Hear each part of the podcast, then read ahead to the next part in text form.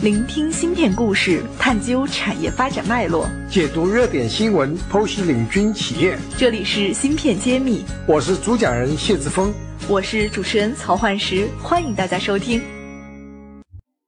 欢迎大家收听芯片揭秘，我是主持人焕石。我们今天特别荣幸的邀请到了硅光领域的另外一位博士汪博士。他也是一直在从事硅光芯片的研究，并且现在在我们国内比较知名的公司继续在做这方面的开发。那因为我们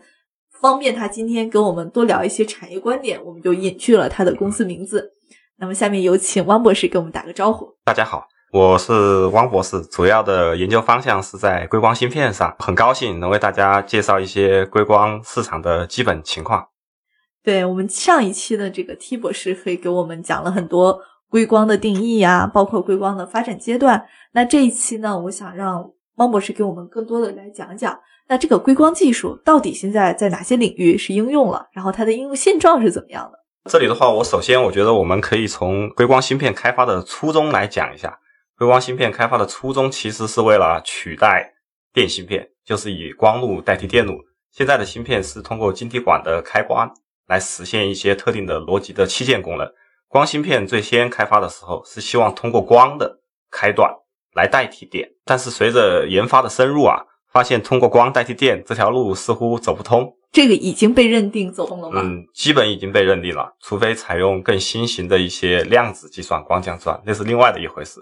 采用传统的这一块，应该是基本上走不通了，因为光器件不像电子器件可以无限的微缩，主要是集成度提不上去。所以我们这个技术就没有再沿着最开始的设想去发展。对对对，但是这些研究也为后期，就是慢慢的来说，人们也研究出了一套非常适用于硅光技术的那一套的技术。而目前来说啊，硅光这一块的应用，硅基光电嘛，有光和电两部分。其实来说的话，它目前主要的应用是替代光的这一块的应用，不是电的这一块的应用。电的这一块还是由电的去做，硅光是取代光的分立器件，实现。光器件的集成化、小型化，这里我大概的讲一下硅光的，就是市场。目前来说啊，硅光有产品的呃地方，主要是在光通信和数据中心里面。产品的模式和市场的规模都已经相对比较固定了。产品的模式就是用硅光集集成芯片做成的那种光的收发模块。简单来说，就是说电芯片里面的信号出来，通过激光器转换成光信号。然后光信号在光纤里面传输，因为光传输的速度快，损耗低，所以我们采用光传输。光传输到另外一个电芯片，通过一个探测器接收，再把光信号转换为电信号，再进行逻辑计算。简单来说就是这样的一个模块。这个模块呢，在数据中心里面，在数据中心不同的服务器之间的通信上，和在远距离光通信上，都有着大量的应用空间。在没有这个光的手段之前，我们数据中心也好，或者是通讯领域也好，用的是什么技术呢？数据中心里面其实之前用的是同轴电缆，就是用的电。电的话，现在来说，第一个是传输的那个速度不够，第二个是延迟太大，可能热损耗各方面也是一个问题。对于那种光纤传输来说，以前用的是分立的分立的光学光电器件，也是用的光啊，光纤通信肯定是用的光嘛，它是用的分立的，但不是这种集成的那种。那我们分立的和集成的，现在从产品角度上来说，它区别非常大吗？怎么说呢？在硅光这一块，对于光电那一块的替代是一个替代性的作用。目前来说，其实市场上的主流的偏低端的一些产品，基本上都还是有分立器件的来制备的，产业链相对成熟，然后成本也相对较低，硅光集成体现不出优势。但是对于一百 G 以上的高端的光通信，硅光芯片会起到越来越重要的作用。一些市场研发公司啊，呃，也预测啊，硅光芯片在这个高速的光通信上占那个市场份额会越来越大。就是说，它在传输的速度越高的领域，它得到应用的场景会更多，是吧？对，它在传输速率要求越高的领域，可能应用会越多。那现在它的传输速率到了一个什么样的量级呢？现在主流的光芯片是一百 G。一百 G 这个概念就是差不多是一秒钟传输一百 G 比特的数据量一个量听起来未来我们刷视频、刷抖音应该会更迅速哈，这个 是不是这个意思？这个可能跟很多关系有关。这个只是一个，就是怎么说呢？第一个是你看我刚刚说的应用嘛，数据中心之间通信，这个其实跟我们刷视频不是直接联系的，当然有关系，但不是直接联系的。就比如说数据中心的那种通信，它更多的是说服务器不会崩溃，是吧？你访问一个网站，几亿人同时访问，是吧？它只要它的通信够快，那它的服务器肯定不会崩溃，因为数据流量够大。这是第一块。第二块是云计算，你以后如果呃可以通过那种呃服务器的提供商，然后进行那种很高端的、很复杂的、很大规模的那种计算都可以。但是对于我们日常生活来说，我觉得那种速度可能更多、更多的跟你的 WiFi、跟你的无线信号相关，嗯，不是说跟那种访问的这个对对，这个不是有线的这种光信号相关。获取音频版文字内容，请关注公众号“茄子会”，联系主播可添加文夏客服微信号。那我又要问一个很白痴的问题了，这个五 G 和它什么关系？因为硅光这一块，其实大家说的市场啊，就有很大一部分其实也是五 G 在带动的。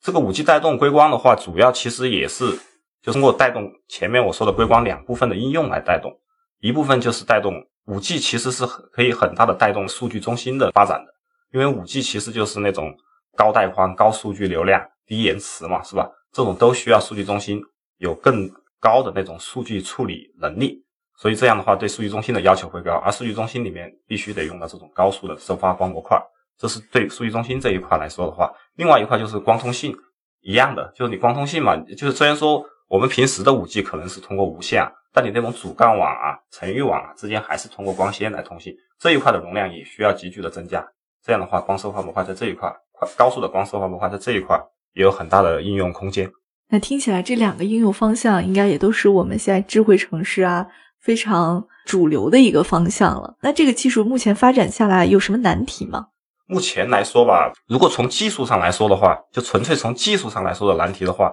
主要是激光器与光芯片的集成，然后后期的一些光器件、光模块的一些封装，以及与那种电芯片的各种集成，这些方面可能都是一些技术上还需要有待呃进一步研究或者提升的。也就是说，我们目前刚刚讲到的那几个场景哈，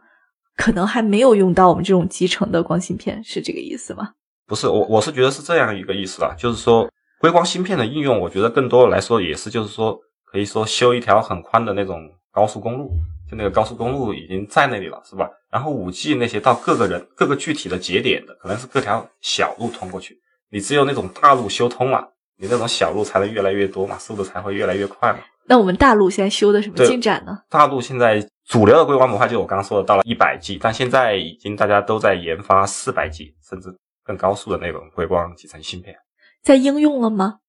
就是有没有量产在这个场景里边已经开始使用了，呃，四百 G 的应该还没有批量出货，一百 G 的已经批量出货了。已经开始使用了。对对，一百 G 的已经开始使用了，就有一定的市场了。根据就是著名的那个市场研究公司那个优乐那个统计啊，二零一八年的时候，硅光的这种市场规模应该已经到了三四亿美金，三三四亿美金，三到四亿美金，三到四亿美金这种市场规模。对，你要知道，嗯二零一五年的时候，市场规模还只有不到五千万，不到五千万美金。那也就是两三年之内它过了十倍。对，增速还是挺快的，所以很多人认为这已经到了硅光的芯片的一个爆发期，很多人是这样认为，就是说。嗯那你怎么看呢？我是觉得啊，就是说硅光芯片吧，因受益于啊那个就是你说的，包括五 G 啊，包括数据中心的那种需求量的增加，包括光通信数的增加啊，受益于这整个就是整个这种数据通信行业的这种增加，光通信硅光芯片肯定会增加，是吧？我们希望是说它能在那个就是光模块这一块儿，呃，占比会越来越高，就相对于那种分立的器件来说，占比会越来越高。目前的成本高吗？这是其实成本一直是硅光芯片相对于分立器件来说一个比较大的优势，但目前来说，因为这个规模效应还没有完全的形成，所以成本的是会比那种三五低一点，但低的有限，所以它的竞争优势还没特别体竞现竞。争优势没有完全体现。哦但是，一般通常大家认为，在越高速的时候，硅光的优势会更加明显，因为对于高速来说，分立器件也有一些很难解决的技术问题。就是在未来反而是速度越快的时候，速度越快的时候，硅光芯片可能更有优势，对，可能更有优势。蛮期待这个对对对对速度越快的一个传输场景出现。对对对对对对。好，那感谢大家收听我们本期的栏目，下一期我们和汪博士再来探讨一下我们硅光芯片未来的一个发展趋势。好，谢谢大家。感谢大家收听《芯片揭秘》，更多精彩内容请关注公众号“茄子会”。我是谢志峰，我在芯片揭秘等着你。